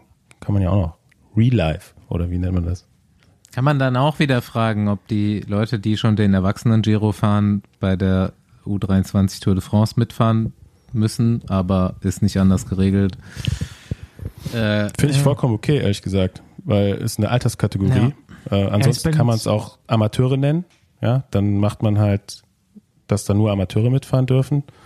Ähm, ob das jetzt dem den Sportlern insgesamt weiterbringt, weiß ich nicht. Also Nee, ist schon, ist schon in Ordnung. Vor allem können sich dann auch eben Leute, die noch nicht im Profizirkus sind, mit dem Niveau der Leute ihres Alters im Profizirkus messen. Ja. Aber ganz klarer Rat da von mir, ähm, Richitello raus, Del Toro rein. ähm, nee, alles gut, wie es ist. Ja gut, auf äh, zum eigentlichen Hauptthema der Folge, jetzt schon nach einer Stunde des Rumlaberns wieder. Sind wir ähm, nicht fertig? Nee, ich habe hier das Thema aufgeschrieben, Vuelta-Organisation versucht Remco rauszunehmen. Mit allen Mitteln. Ja gut, aber das, aber ich, aber ich finde, das können wir auch noch nächste Woche besprechen, weil dann geht es wahrscheinlich genauso weiter. Ey, aber Spanien hat uns jeden Tag was Neues zu bieten. Ja. Heute am Dienstag wollten, wollten äh, Klimaaktivistinnen wie viel? 400 Liter? Öl? Wie viel waren ja, das? Ja, 400 habe ich gelesen. Ja, ja, 400 Liter Öl. Waren das Klimaaktivisten? damit das die schütten doch kein Was Öl. Für Öl. Da stand nur Nein, also irgendwelche nicht, Saboteure, habe ich gelesen. Von Klima ja, habe ich nichts okay, gelesen. Entschuldigung, Entschuldigung, Entschuldigung, ich wollte jetzt hier keine Klimaaktivistinnen irgendwie äh, Vielleicht auch irgendwelche äh, anderen politische äh, Hintergründe. Nochmal gerettet, oder? Ja. Shitstorm abgesetzt. Schon was für ein Öl denn? Ähm, ja, weiß ich nicht, was für ein Öl, keine Ahnung. Ich, ich, Auf die Straße, damit es rutschig ja, ist, oder ja, was? Ja, vielleicht Olivenöl auch einfach so ein bisschen Pasta reinmachen, weißt du? Und dann so. Die wollten wirklich scheinbar mit einem Schlauch Öl von der Brücke auf die Straße leiten. Krass, das habe ich gar nicht mitbekommen. ja, Andi, du, du, du bist einfach nicht am Nabel. Du bist halt einfach noch im Urlaub. Ähm, aber ja, ich, dafür, ich bin, ich mache. Hast du uns ja. Genau, aber ich finde auch gut und heute auch auf der Etappe am Dienstag mhm. Haben auch wieder ganz viele versucht, Remco zum Stürzen zu bringen kurz zum Ziel zweimal, dann im, im Sprint. Also ich, ich finde gut, man gibt sich wirklich richtig viel Mühe. Ja? Ich habe damit er einfach jeden Tag Action ich hab ist. Ich habe einen Tweet gelesen, Remco kann auf Wir jeden Fall seinen, äh, seinen Enkeln richtig viel erzählen von dieser Vuelta. Von jedem Tag hat er eine Geschichte. Ja. Erste, erste Tag Aber im Dunkeln gefahren zweite Tag. Das sieht so witzig das aus wie diesem Helm. Scherz, oder? Ey, aber ganz ehrlich, das sieht so witzig aus, wie er sich aufregt, mit, mit diesem Helm auf und dann dieser Mütze darunter. Das ist einfach so geil, dieses Bild. Wollen wir kurz eine Zusammen, äh, Zusammenfassung? Vielleicht haben Leute die Vuelta nicht gesehen. Noch, da hat einer eine Wette verloren bei Specialized, oder? Dass sie diesen Helm mit, de, mit der oder also keine, oder die machen sich so einen Spaß draus und haben den Fahrern einfach erklärt, ey, du musst diese Socke anziehen, damit es schneller ist. Die haben das Standing für so einen Spaß. Das hinterfragt ja, keiner. Aber, aber jetzt nochmal kurze Frage. Bei dem Helm, die Mütze ist da drin eingebaut oder ja. nicht? Nee, es gibt auch welche, die fahren das ohne. Ja gut, ah, okay. kannst rausreißen oder schneiden oder vielleicht sind Klettverschlüsse oder so drin, keine Ahnung. Ähm, ja, also, ja, Auftakt äh, Teamzeitfahren, Vuelta, knappe 15 Kilometer. Ähm, natürlich hatte man sich gedacht, in, äh, im August in Spanien, in Barcelona, wunderschönes Wetter, Abendstimmung, äh, erfrischende Getränke am Rand der Strecke und wir können so ein bisschen in die Dämmerung rein dieses Zeitfahren verfolgen. Was aber stattfand, war strömender Regen und dunkle Wolken, die das Tageslicht äh, an diesem Tag dann doch sehr nach unten geregelt haben, was darin resultiert ist, dass nicht nur es extrem sketchy war für teamzeitfahrende Menschen, um Ecken einer mit viel ja, weißen und gelben Linien gepflasterten Stadt zu fahren im Nassen. Auch für die letzten, ich würde mal sagen, so zehn Teams wurde es einfach dunkel hinten raus. Und äh, Remco hat sich auch zu Recht aufgeregt im Ziel und meinte, wir sehen gar nichts. Wir fahren Vollgas um Ecken und man sieht nichts. Was soll die Scheiße? Äh, sie haben es da noch ganz gut gerettet, haben echt wenig verloren. Quickstep auf den Tagessieger. Ähm, ja, äh, Statement dazu oder nächster Tag? Ja, ich meine, keine Ahnung, es war, glaube ich, schon so ein bisschen als Flutlichtrennen äh, ausgelegt, ne? Nur ohne Nur ohne Flutlicht. Flutlicht, ja. Also, nee, es, es, es war schon, es gab schon äh, so, so, ja, so, so mobile, also so, die haben schon noch Flutlicht aufgebaut, sagen wir mal so. Aber es war wahrscheinlich in der Kombination mit dem Wetter äh, einfach zu wenig Licht. Aber auch da, das weiß ich nicht, ne? Das wusste man auch alles schon vorher. Ich weiß nicht, ob da Teams oder Aber hier Adam Hansen, der bei jedem ist ja sonst immer da, war er jetzt da, weiß ich nicht. Ja, gut, Hätte aber, man jetzt ja auch aber, alles mal, muss ja auch Ja. vorher alles einer abnehmen, oder? aber, ja, aber ganz ehrlich, du kannst ja nicht jedes Mal der CPA Schuld geben, wenn die UCI oder der Veranstalter irgendwas falsch macht. Ja, nee, aber, aber, da muss aber- halt CPA, UCI, wer auch immer, irgendjemand hat das ja Nee, alles nee, das, abgesegnet, ne? Nee, das, das finde ich, aber nee, CPA segnet keine Strecke ab. Das ist nicht deren Aufgabe. Also jetzt, da muss ich jetzt echt mal, weil das regt mich nämlich auch ein bisschen auf, dass alle, sobald irgendwas ist, immer direkt auf jetzt einen Hands rumhauen oder CPA. Nein, weil am Ende, am Ende ja des Tages sind die Teams, Entschuldigung, sind die Teams auch alle Lappen, weil, wie du auch gerade schon sagst, das stand ja vorher fest, dass das so spät ist. Und das Wetter hat man auch über den Tag schon gesehen, dass das so ist. Da hätte man schon mal irgendwie hingehen können zur UCI oder zur Veranstaltung und sagen, ey, wir sehen hier ein Problem äh, potenziell, äh, können wir das irgendwie vorschieben um eine Stunde oder zwei Stunden. Aber die beschweren sich halt immer alle erst in dem Moment, so oder danach. Also ich finde, da haben die Teams stehen auch in der Verantwortung, was zu sagen. Davon Ja, abgesehen, dass der Veranstalter es anders machen hätte können. Adam Hansen war der Erste, der mir eingefallen ist, aber hast schon recht. Also irgendjemand hätte dann ja vorher schon mal nachfragen können. Ähm, ja, wird es wahrscheinlich nächstes Jahr nicht geben, übernächstes Jahr auch nicht, aber in drei Jahren gibt es wahrscheinlich wieder, gibt's wieder eine Flutlichtveranstaltung bei der Vuelta. Bin, Sind wir auch schon mal gefahren, Paul, falls du dich Ja, erinnerst. Ja, klar.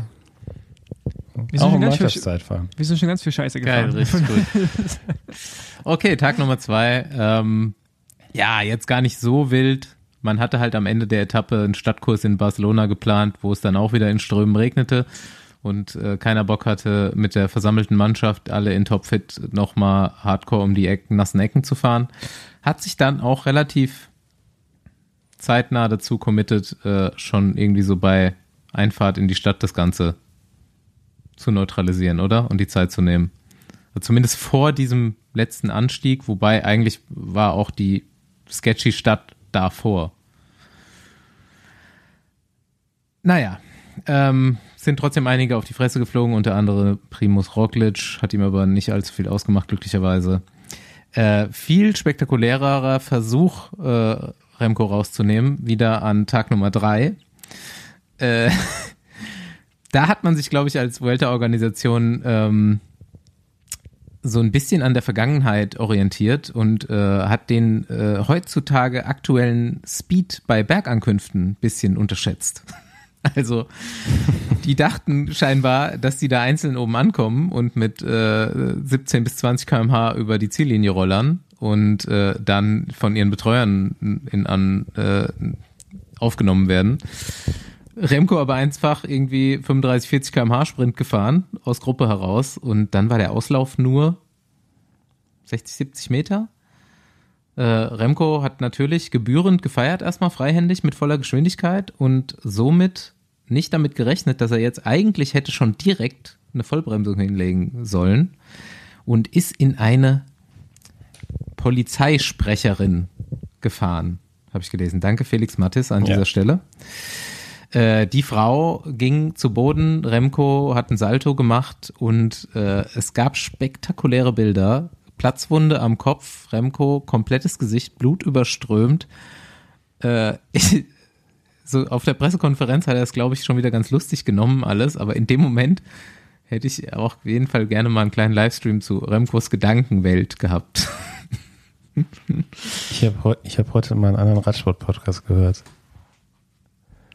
Ich habe heute den Cycling-Podcast gehört und da ähm, hat Daniel Freeb äh, zumindest gesagt, das erste war, er, er hat irgendwie, entweder hat er es selber mitbekommen oder da aufgeschnappt von Kollegen. Ähm, das erste, was Remco gesagt hat, nachdem er da wieder aufsteht oder am Boden liegend äh, zu seinem Betreuer reagiert hat, war, ich habe gewonnen. Und ähm, wo du meinst, gebührend gefeiert. Hast du die Siegerpose von Remco im Kopf? Ja. Er so. ja, ja, klar. klar. Aber ich, ich muss sagen, in letzter Zeit steigen, steigen die Sympathiepunkte von Remco Evenepoel bei mir. Ich Darf weiß ich nicht jetzt warum. Damit ich das kurz Vielleicht liegt es an seinem YouTube-Kanal. Ja, aber jetzt möchte ich reinkrätschen, ganz hart. Weil dieser, wie heißt der, Benji, Ja. äh, ja, also Ja. Later Laternen Ja, genau. Rouge heißt das Ganze. der hatet, der hatet ja sonst immer über alles und jeden. Also sehr, sehr, sehr kritisch. Also auch manchmal, wo man denkt, also du saßt noch nie auf dem Fahrrad. So.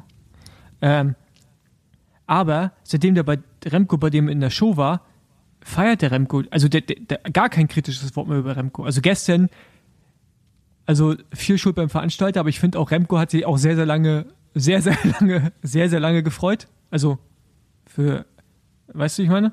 So. Mhm. Ähm, und die- alles, was mit Remco zu tun hat, äh, schiebt äh, der Benji jetzt irgendwie immer auf, auf, auf andere, egal was, ob jetzt Remco schuld hat oder nicht, Gut, aber der war vor allem halt- viel, viel kritischer. Und seitdem ist der, Stand halt im Vertrag, dass Remco da in die Show kommt.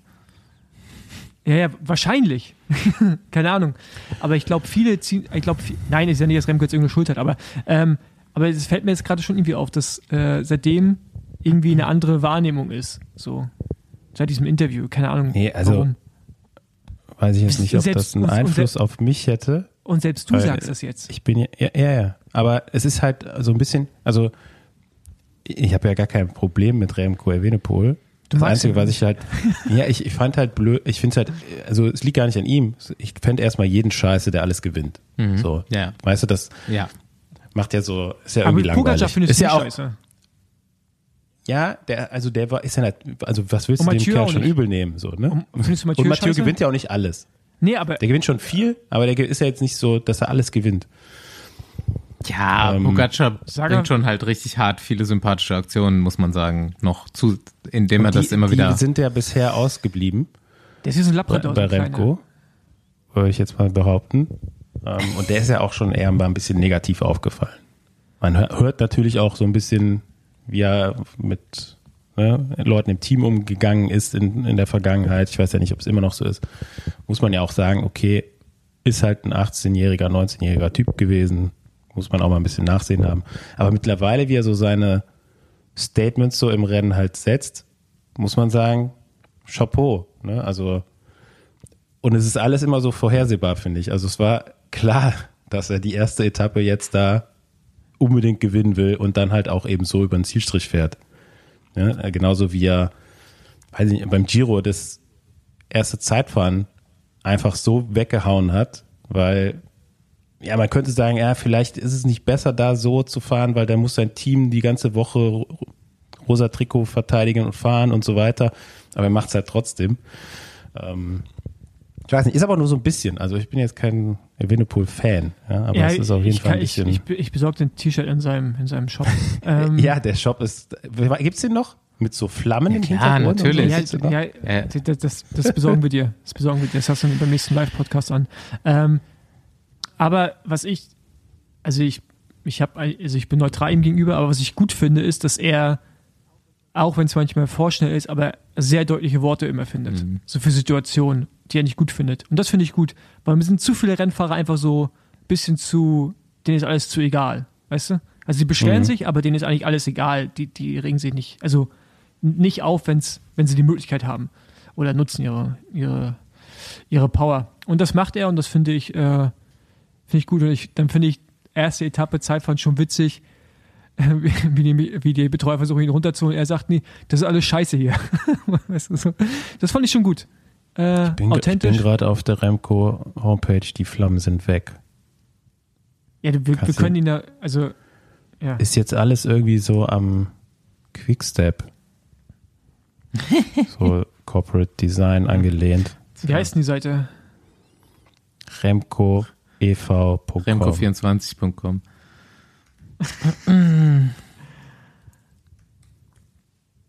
Remco EV Products. So, mal gucken, Andi, was können wir denn hier Schönes kaufen? Nix. Ey, das sieht Ich aber. hatte ja sowieso mal vor, dass wir im er- Winter mal so eine Folge machen, wo wir die ganzen Shops mal durchgehen und so Einkaufswagen füreinander voll machen. noch kurze Frage. Findet ihr heutzutage ist gut, ein T-Shirt zu drucken mit einer Patrone drauf? Als Merch? Riesengroß mit Bullet? Hat er? Hat er. Das World Champ TT Bullet T-Shirt. Ah, okay. Das, ist eine Patrone in Regenbogenfarben und steht Bullet drauf. Und der hat ganz viel Merch mit Bullet. Ja, ist ja schon Auf jeden fast Fall interessant. ist, äh, queer positiv. In Regenbogenfarben. Ja, und dann hat, hat er T-Shirts mit seiner Zeit drauf. Nice. Von der WM. Das 55 ging schnell. Das ging schnell. Ja. Also da wird der Merchandise schneller produziert als im Besenwagen auf jeden Fall. Nee, der wird bei uns auch schnell produziert. Der liegt bloß ganz lange rum, bis er dann draußen ist. Weil keiner Fotos Ja, ja, macht. Ja. Mm, Ja, genau. okay. Jetzt war noch eine Etappe. Wir nehmen ja immer dienstags auf, für den, der es noch nicht äh, mitbekommen hat. Äh, heute gab es den ersten Sprint der Vuelta, der natürlich kein klassischer Massensprint war, denn am Ende hat man nochmal eine kleine Schikane eingebaut mit einer äh, massiven Verjüngung der Straße in einer S-Kurve. Und das Ganze irgendwie so 600 Meter vor Ziel oder was, ne? Ähm, Nee, weniger. wenig, 400 Meter. Weniger als Also äh, Marijn Vandenberg hat sich das auch nicht ganz genau angeguckt. Der war super motiviert für dieses Finale, ist aber dann mit dieser Motivation eben in die Bande gefahren. Ein Fahrer von Alpecin hat es noch erwischt. So viel zum Thema 90 Grad Kurven. Wer fährt schneller rum? Ja, Ja, ja gut, also er ist ja gerade, also er wollte, er, er wollte gar nicht abbiegen, er wollte einfach weiter geradeaus fahren, aber Ja. die Kurve war auch sehr komisch, die war so bauchig, Die waren keine oder? 90 Grad. Äh, Nee. die waren ein bisschen ja, spitzer. und vor allem Ja. wurde halt Die die, war so Straße bauchig, enger ja, ja, hinter der ja. Kurve. Also Ja, genau, die war so bauchig halt. Ja. Ja. Und, ja, so. ja, im, in dem Sinne war es keine 90 Grad Kurve. Ja. Ja, auf jeden Fall Caden Groves. Wenn jetzt hier noch so ein paar solcher Etappen bei der Vuelta kommen, wird der die alle gewinnen. Denn äh, auch bei Etappe 2, wo es schon irgendwie einen Berg vorher gab und dann die Ankunft auch nochmal bergauf war, war Caden Groves noch da. Also der scheint gesund trainiert zu haben vorher. Erstmal äh, Glückwunsch Der zum ersten im, Etappensieg. Im Frühjahr ein richtig schweres Eintagesrennen. Das hat der so auseinandergenommen. Also der fährt jetzt nicht erst seit gestern schnell bergauf. Ja genau. Ja. Bei dem Rennen im Frühjahr. Äh, ich weiß gar nicht, wie es aktuell heißt. Irgendwo in Limburg. Äh, hieß früher mal Hilfernet Mergeland. Äh, Limbo Classic heißt es. Limburg Classic muss es jetzt heißen. Ja. Ultra schwer. Äh, da hat er auf jeden Fall alles auseinandergenommen. Ähm, aber wie du schon sagst, Basti, ist anscheinend jetzt der Mann, den es da zu schlagen gilt. Schon wieder einer von Alpecin de Koenig. Ja, wurde ich diese Woche gefragt, ey, fahren die eigentlich nie auf GC? nee, aber die gewinnen viel, trotzdem. Ähm, wobei man sagen muss, Mulano war heute auch stark. Also, wenn der jetzt nicht als allererster da losfährt, ähm, Ja gut, hat aber er vielleicht der, da auch eine Chance. der nutzt aber auch die Situation. Ne? Der Ja. kriegt ein kleines Loch dadurch. Durch den, Und durch den Groves, Sturz, muss, ja. Groves musste schon richtig Der antreten hatte auch schon so Und Milano kurz- hatte schon mal ein bisschen mehr Schwung. Groves sah so aus, als hätte er kurz resigniert und dann gesehen nach der Kurve, Ja, ja. oh, es ist doch Kam noch so weit Kicker, genug oder? Bis ins Ziel. Ja, ja. Und Molano ging auch schon so ein Ich bisschen dachte ein. auch, ich dachte auch, dass er resigniert, aber der hat sich noch umgeguckt und hat geguckt, ob da noch einer kommt. Also der hatte so viel drauf, dass er sogar noch Zeit hatte, mal zu checken, ist da noch einer? Mhm. Nee, muss ich nur noch an dem vorbeifahren und ist dann vorbeigefahren. Also der war schon ähm, ultra stark. Ähm, und ich habe gar nicht verstanden, warum die so unbedingt als erster in diese Kurve da reinfahren wollten da unten, ne? Vandenberg. Es war ja schon noch weit bis Komisch, zum auch Ziel. mal Vandenberg so. vorher ja einem richtigen Ellenbogen gegeben, ne? Oder eine Schulter. Äh, Ja, Ja, aber hast sehr- du nicht. sehr- das ging ja danach auch Aber nicht wollte- weiter gerade. Also ich kann schon verstehen, dass man vorne wollte rein, Vandenberg Also, auf, hat äh, auf Sieg fahren? Oh, der ist doch für niemanden Ja, gefahren. klar. Nee, Es nee. gibt zwei Vandenbergs, Nee, oder? nee. In dem Team. Kann das sein? Ja, Okay. Marijn Vandenberg ist der Sprinter, ähm, Ja. der mit Sicherheit diese Ankunft sich rausgesucht hat. Ist halt in der Zielkurve gestürzt. Mhm. Äh, aber ich fand es schon weit, so um als erster da reinzufahren. Mhm. Naja, wir werden sehen. Ähm, hoffentlich hat er sich nicht zu stark verletzt. Aber die, äh, Ähm. die Etappe, die er auf Mallorca gewinnt, gewinnt er auch so, ne? Weil er Ja, als ja. erstes in so eine trickige, also aber so da ist, auch nicht so, Anfahrt. ist auch nicht so lang und da ist natürlich auch die Konkurrenz nicht so gut Ja. gewesen. Aber ich, ähm, ja. Ich habe jetzt noch mal einen Fahrer rausgesucht. Ich weiß nicht, ob wir den vorher schon besprochen haben. Wahrscheinlich schon. Wir haben ja, also ich kann mich dran erinnern, dass wir kurz über FDJ gesprochen haben. Groupama FDJ, ähm, die mit einer ziemlich jungen Truppe da sind. Aktuell Lenny Martinez auf Platz 3 in der Gesamtwertung. vor Jonas Wingegaard, ist natürlich jetzt noch super früh. Ähm, aber Groupama auch im Zeitfahren nicht viel äh, liegen lassen im Mannschaftszeitfahren. Die waren sogar, hm, wie da waren die? Waren die nicht sogar Zweiter? Ähm, nee, waren sie nicht. Waren äh, zeitgleich mit Quick, Sudal Quickstep auf Platz 5. Und äh, ja, Lenny Martinez wird wahrscheinlich versuchen mal drei Wochen am Stück auf Gesamtwertung zu fahren. Ist auch erst 20 dieses Jahr geworden. Ähm, ist der Sohn von, Miguel nee, nicht der Sohn, Martinez. der Neffe, glaube ich, Doch, der von Sohn. Yannick Martinez. Ich weiß nicht, wer Miguel Martinez ist, aber Yannick Martinez war mal Mountainbiker, oder? Nee, Miguel Martinez Oder ist Miguel war Ma- Mountainbiker. Miguel Martinez, Ja. der macht. Mighty Mouse. Okay, dann so. Ja.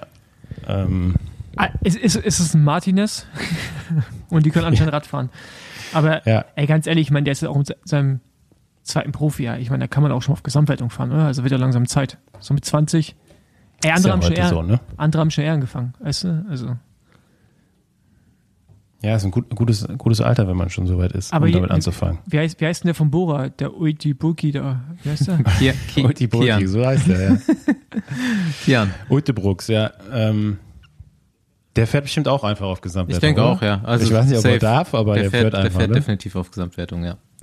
Das kann Ah, der man darf so doch auch, glaube ich, oder? feststellen. Weiß ich nicht. Also, Hat er um Erlaubnis gebeten bei wenn Erziehungsberechtigten? du jetzt der Teamchef wärst oder der sportliche Leiter bei Bora Hans Krohe, wie viel Freiheit du ihm denn geben mit Ich der machen Mannschaft, die du da stehen hast? Echt? Ja. Also, also ich glaube, dass der, also der, der kann ja immer noch helfen. Aber wen, wen soll er denn helfen? Also F- Vlasov, also ich meine, desto länger der dabei ist, desto besser ist er auch für Vlasov. Ja. Ja, gut, Und- also dass du jetzt erstmal den nicht, äh, dass du den noch keine Zeit verlieren lässt, das ist okay. Aber so am Ende, würdest du den die ganze Zeit Freiheiten geben oder würdest du ihn schon noch als Schon. Helfer fahren lassen? Ey, Einmal Vlasov gewinnt die, Vlasov gewinnt die Vuelta nicht. Andi, du ist, ja, würdest- ist ja legitim. Ich habe dich ja gefragt, Ja, wie du das ja. machen würdest. Also ich würde weil, also ich meine, das ist halt die Frage, ich meine, Martinez fällt jetzt auf gesammelt, ich glaube, die sind gleich halt, ne? Martinez und Hm. Ja. Und also ich weiß nicht, ob du diese Talente, dass du wie früher einfach so zurückhalten kannst. Weißt du, also so sagen kannst, ey, du machst jetzt mal hier easy, wenn die merken, dass die auch können. Und da hat er dieser, finde ich, schon ein paar Mal auch gezeigt, dass er kann. Ob er es über drei Wochen kann, keine Ahnung. Das wär- muss man rausfinden. Aber ich finde, die World ist auch eine gute Rundfahrt, um auch irgendwie so zu lernen. Und da kannst du auch mal eins auf die Fresse bekommen, einen Tag. Und dann ist auch gut, aber ja. Der besagte Ulte Brooks hat auf jeden Fall letztes Jahr, weil wir dies, äh, diese Folge schon drüber gesprochen haben, die äh, Nachwuchstour de France gewonnen. Mhm. ja. Ähm, jetzt nochmal zurück zu deiner These, Andi, die nämlich komplett stimmt.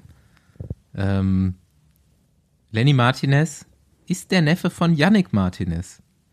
Der viel, Ja. der viel berühmtere in der Familie ist Miguel Martinez. Das ist der Mountainbiker, der mehrfach Weltmeister und französischer Meister war. Yannick Martinez ist aber Straße gefahren. Der Bruder von Miguel Martinez. Der ist Ja, den bei. Europcar gefahren äh, und bei äh, AG Desert. Okay. Aber er war nicht Aber- aber sonderlich. von wem- äh, er hat eine Etappe bei Route Cid und eine Etappe bei Vier Tage von Dünkirchen gewonnen. Das sind seine Palmares. Aber, okay, aber von wem ist er jetzt der Von Sohn? Miguel. Ja, von seinem Vater. Ja, okay, also, also er ist der erste Sohn von dem Mountain. Vom Mountainbike, Nee, mehrfachen, genau, von dem mehrfachen Mountainbiker, Mountainbike-Weltmeister. Okay, das ist sein Vater. Ja, gut. Also Ich meine, Ja, wer können, war das denn? können, also ich meine, können scheinbar Radfahren. ich war nur drauf, der, der Egger hat ja schon einen Sohn. Ich meine, jetzt warten wir noch drauf, dass der, oder Tochter, weiß ich gar nicht, aber jetzt Tochter. Schwarzbauer muss auch mal Kinder machen langsam. Also, der, weißt du, damit da auch mal Nachwuchs kommt hier. Ach so, so du bist jetzt hier, äh, machst du Talent, Talentförderung in Deutschland. Das Ey, Andi, das ist einfach also mal ich mein, die Mountainbiker ein bisschen wir- sich vermehren. wir lachen noch drüber. Ich warte bei dem Punkt, wo es mit so einem Fußball irgendwo so ist, wo dann so Kinder so anhand von irgendwie so DNA oder halt Wir, wir sollten, wir Elternkonstellationen, die sollten einfach aufhören, bevor wir hier ins die die Sport-Eugenik-Programm abdriften. erzählt? Ich erzähle euch jetzt trotzdem mal eine Geschichte über Scouting im Fußball. Na, eine Sache noch ganz Ähm. kurz. Hättest du, also jetzt nochmal Zeit, so, also angenommen, Adri van der Poel ist, ist jetzt erst jung und macht ein Kind mit der Tochter von Raimund Polidor, der quasi in der Generation vor Adri so erfolgreich war. Ey, da musst du das Kind, also heutzutage würdest, du- würdest du, glaube ich, direkt nach der Geburt einfach schon mal alles tracken, was der macht. Weil das ist ja so ein, ist ja so ein Genpool. Man jetzt stell mal vor, also jetzt so Ja. zwei Radsport-Superstars machen ein Kind. Ja, da musst du doch, also, da muss man schon mal hingucken. Pauline, 15 Jahre Pauline warten. und Mathieu van der Poel. Dylan van Baarle. ah ja. Pauline äh, und Dylan van Baarle zum Beispiel. Guck mal, da- dann, dann wird das ein kleiner holländisch-französischer Klassikerfahrer, der aber auch berghof fahren kann. Oder Fahrerin. Könnte sein, könnte sein. Oder Fahrerin. Aber ähm, ja, es gibt ja oft ne, Kinder aus Radsportfamilien, dass die ein bisschen bevorteilt sind. Weiß ich jetzt gar nicht, ob die Du kannst aus erster äh, Hand sprechen. Ja, ja. Ähm, ob man da physisch so äh, ja quasi das in die Wiege gelegt hat, wie man so schön sagt, oder ob es einfach auch so die, ja, man fängt ja auch meistens dann relativ früh an mit dem Sport, ne? man bildet sich ja, also also gibt es in vielen Bereichen, die jetzt nicht unbedingt körperlich sind, gibt es ja so Studien oder äh, die sagen ja, diese frühkindliche Förderung, dass die sehr viel beeinflusst. Also kann das bestimmt sein, dass es im, im Radsport gibt es ja auch mehr als diese reine physische Sachen, ne? Ganz koordinative, ähm, taktische auch vor allem, was man so aus äh, Radsportfamilien, die oft mitbekommt, ähm, das lernen manche bis ans Karriereende nicht, wenn sie überhaupt mal eine Profikarriere haben. Also ähm, viele Sachen, die für mich schon als kleines Kind so ganz normal waren, wie man auf einer Windkante fahren muss und so, das lernen manche erst viel später oder überhaupt nie. ja, also- gut, aber ich bin auch keine Radsportfamilie groß geworden und konnte das auch von Anfang an, weil ich halt in einem windigen Ort lebe. Aber, Ja, aber du hast auch als Kind irgendwo gelernt. ja, ja genau. Von André Greipel wahrscheinlich. ja, von Oder André von Kreipel, irgendeinem von den Rostockern da. ja, André Kreipel, Erik, Erik Baumann, immer Baumann. schön auf die Kante genommen. Kleinkinder. Ja. Ja. Komm, Fußball. wir machen jetzt Feierabend. Ich erzähle Nee, jetzt nochmal kurz. Genau, Ja, jetzt Scouting Fabian bitte Märchenmusik einspielen jetzt. Andreas Stauf erzählt eine Geschichte aus dem Fußball. Ich hatte vor zwei, zwei Jahren, ähm, muss es gewesen sein, vielleicht auch vor drei, ein Meeting mit den beiden Scouts von Gestifood. Das ist die äh, Spielerberateragentur, die Cristiano Ronaldo vertritt. Und die beiden waren ganz interessiert, wie das im Radsport funktioniert, das Scouting. Und diese, da saßen halt die beiden Typen und äh, okay, was, was müssen wir jetzt messen bei einem jungen Radfahrer, um irgendwie eine Prognose zu geben zu können? Und äh, mit in dem Meeting war noch Andrea Morelli vom MAPA-Institut. Ähm, ist ein Sportwissenschaftler, der äh, auch schon viel im Radsport Erfahrung gesammelt hat und Fahrer betreut, auch als Trainer. Ähm, der sagte dann so, ja gut, ganz klassisch ist halt VO2 Max. So, da kann man schon so ein bisschen abschätzen, wohin die Reise geht. Aber ansonsten schwierig, das vorherzusehen. Und äh, die zwei, die saßen da und die hatten Fragezeichen so über dem Kopf. Die konnten es gar nicht glauben. Die meinten so, ja, können wir nicht irgendwie den Oberschenkel ausmessen oder so? und äh, weil dann so, nee, keine Ahnung, ist viel zu komplex, irgendwie anhand von irgendwelcher ergonomischer Wüchse oder was, irgendwas vorzu, vorzu, herzusagen. Und äh, dann haben die angefangen zu erzählen, wie sie es im Fußball machen. Und ich muss jetzt, vielleicht kriege ich die Altersstufen nicht mehr ganz zusammen, aber am Anfang wird einfach nur aussortiert nach Technik und Schnelligkeit. Und am Anfang ist dann bei den Kindern irgendwas bis acht Jahre oder so. Oder äh, bis zwölf, sagen wir mal so. Irgendwas in diesem Altersbereich. Und dann gehen die hin und messen tatsächlich das Verhältnis vom Schienbein zur Fußlänge und den Winkel vom Fußgelenk. Und wenn das nicht in deren Scouting-Raster reinpasst, der Wert, den sie da errechnen, werden die aussortiert. Und die sagen, Okay. das muss ein gewisses Verhältnis ergeben, damit die imstande sind, die Geschwindigkeiten oder die Schusskraft zu haben, die sie brauchen als Profis. Und das ist so deren mindeste Einstiegshürde. Und alles, was danach kommt, also ab dem zwölften Lebensjahr, dann geht's halt nur noch ums Spielverständnis im Fußball. So. Und dann, aber sie, als Zwölfjähriger wirst, kriegst du da irgendwann mal den Zollstock an, ans Bein gehalten. Und wenn du da nicht reinpasst, dann äh, wirst du erstmal, also ne, wahrscheinlich gibt's noch Ausnahmen, die dann aber so deren äh, in deren Scouting findest du dann erstmal nicht mehr statt. Das fand ich schon krass. Und die waren völlig Mhm. perplex, dass sowas im Radsport nicht existiert. Also ich weiß nicht, ob es in anderen Sportarten Also ich, noch bezwe ich bezweifle es auch in dem Kontext, wenn ich drüber nachdenke. Aber okay, machen die halt so. Also beim Bikefitting Ja, also ich meine, ja auch ganz- äh, die jahrzehntelang irgendwelche die sind ganz Mythen. erfolgreich mit dem, was sie machen. Ja. Ja, gut. Klar. Ich meine, die die werden ja an, trotzdem, Fußball die auszusortieren. werden ne? ja trotzdem auch grundsätzlich erstmal gute Jugendliche äh, da unter unterm Zollstock nehmen. Ähm, ja, und ich glaube, du musst halt irgendwo, musst du im Fußball ja einen Strich ziehen, ne? weil ja, es gibt sind es auch einfach zu viele. Kinder. Und wa- anscheinend, also muss ja auch was dran sein, ne? Mhm. dass sie da, irgendwie sind sie ja drauf gekommen. Irgendwie sind sie drauf gekommen, aber sind die Bikefitter auch teilweise auf irgendwelche komischen Faustformeln, die man irgendwie 20 Jahre benutzt hat. Aber ähm, Aber das kann man ja schon direkt, also guck dir mal die Radprofis an, die in den letzten Jahrzehnten erfolgreich waren. Da gibt es so viele, die ganz schlimm aussahen am Fahrrad und trotzdem Ja. irgendwie sehr schnell Fall. Rad gefahren sind. Ja, Also, da geht's halt, das haben die ja dann auch gemerkt, äh, diese Scouts, da geht's halt einfach sehr viel um Herz und Lunge, ne? Da muss man vielleicht mal ein Wobei- Echokardiogramm ansetzen bei den Kindern. Wobei, ich würde jetzt mal behaupten, die Leistungsdichte ist aktuell so hoch und die wird auch immer höher im Radsport. Und Mhm. ich glaube, irgendwann sind so biomechanische Abläufe auch ein Aspekt, den Mhm. Definitiv. Also hätte ich auch man der, Ansätze der zu, vielleicht den Unterschied macht, ne? falls jemand Ähm, reden will. Dass dann vielleicht der, warum ist jetzt eben nicht der Typ mit der 96er V2 Max, der Tour de France-Sieger, vielleicht dritter Scheiße. Ne? Sprunggelenkswinkel auch gar kein schlechtes, gar kein schlechtes Maß. Sprunggelenkswinkel auch hier. Ähm, Len- Lendenwirbelsäulenbeweglichkeit. Radius, Ausmaß, da würde ich auch ansetzen. Ähm, noch ein kurzer Einwurf dazu, vielleicht können wir damit aufhören, aber ich hatte mit unserem Freund Rainbow auch das Fußballthema in letzter Zeit, weil wir uns so Instagram-Videos von Roberto Carlos Freistößen hin und her geschickt haben. Aus den, weiß ich nicht, 90ern, 2000ern. Und da meinte er auch so, Alter, das war, glaube ich, auch so ein bisschen so wie die Epo-Ära im Radsport. Die, die Roberto Carlos Zeit im Fußball. Da gibt's ja echt so crazy Schüsse einfach, die damals abgegeben wurden. Das gibt's heute gar nicht mehr gefühlt.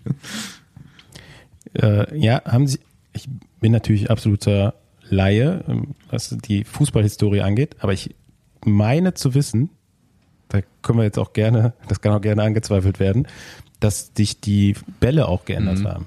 Also, dass du mit heutigen Bällen solche Schüsse gar nicht mehr schießen kannst. Ähm, ja, und dass das nicht alles nur Schusstechnik war, sondern dass die tatsächlich auch so ein bisschen Schick- geflattert schickt haben. uns dazu und mal- Dass sie überhaupt so weit geflogen sind. Schickt uns dazu auf unseren Anrufbeantworter auf der Website mal eine Ausführung, wer sich mit Roberto Carlos und Fußbällen auskennt. Alright, genug gelabert. Sehr ich habe schon wieder ein paar Themen in die äh, nächste Woche verlagert, die ich eigentlich heute noch hätte ansprechen können.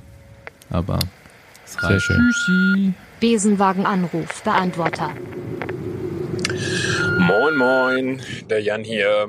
Ich äh, höre gerade noch eine ältere Folge, nämlich die wunderbare Folge aus Kapstadt. Ich glaube, der Basti war in Kapstadt und da wurde die Diskussion groß über die Thematik, hätte Wout äh, dem Laporte den Sieg in Gent-Wevelgem schenken sollen oder nicht und die Debatte, ob am Ende des Tages einmal oder zweimal gewonnen. Ich erinnere hier nur mal eben an den Ete. Der liebe Ete hat ja viermal mal an Sanremo gewonnen und vielen bleibt nur in Erinnerung, wie er das fünfte Mal felsenfest sicher war, er gewinnt und dann doch noch von Oskar Freer auf dem Zielstrich überholt wurde. Und ich glaube, das ist ein bisschen deutsche Symptom äh, Symptomatie, dass man halt immer wieder vieles, was gut ist, dann wieder vielleicht ansatzweise schlecht reden möchte. Viele Grüße aus dem Münsterland, da der Andi sein Bergtrikot gewonnen hat und der Basti geblitzt wurde. Wobei, da wäre meine Frage, wo denn im schönen Kreis Borgen? Viele Grüße aus Frieden. Danke und Küsschen.